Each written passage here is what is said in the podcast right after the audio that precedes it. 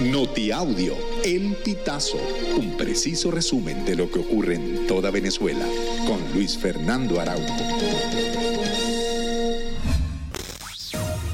Amigos, bienvenidos a una nueva emisión del Notiaudio El Pitazo. A continuación, las informaciones más destacadas.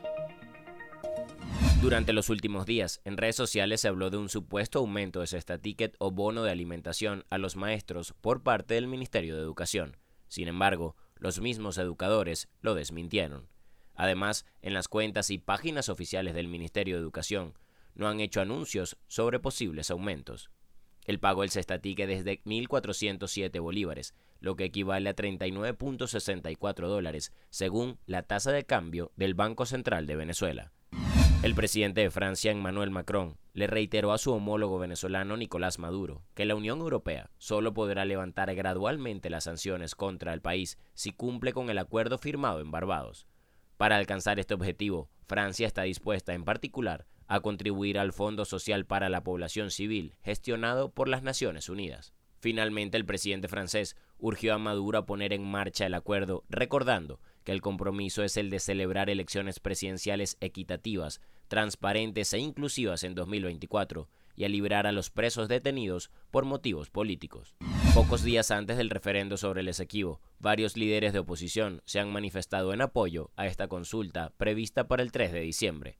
Escuchemos las declaraciones de Enrique Capriles. Por supuesto que voy a votar.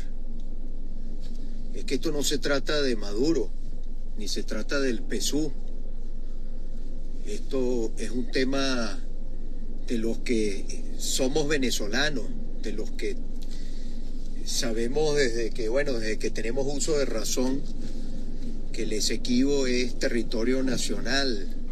Nicolás Maduro ordenó al director del SAIME, Gustavo Vizcaíno, cedular a los venezolanos antes del referendo sobre el Esequibo.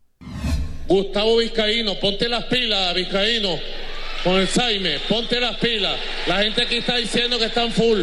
Tienes que resolver. Me garantiza. No duermes de aquí al domingo, Gustavo Vizcaíno. Me garantiza la cedulación del pueblo. De una vez.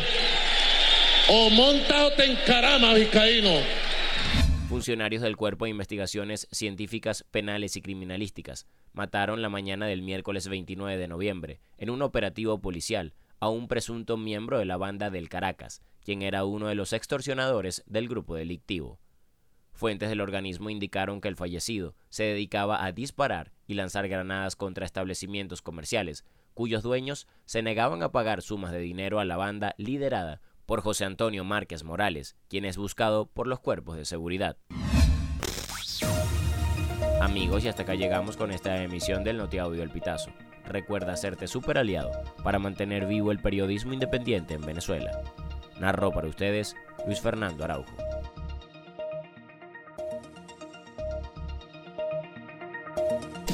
Estas informaciones puedes ampliarlas en nuestra página web elpitazo.net.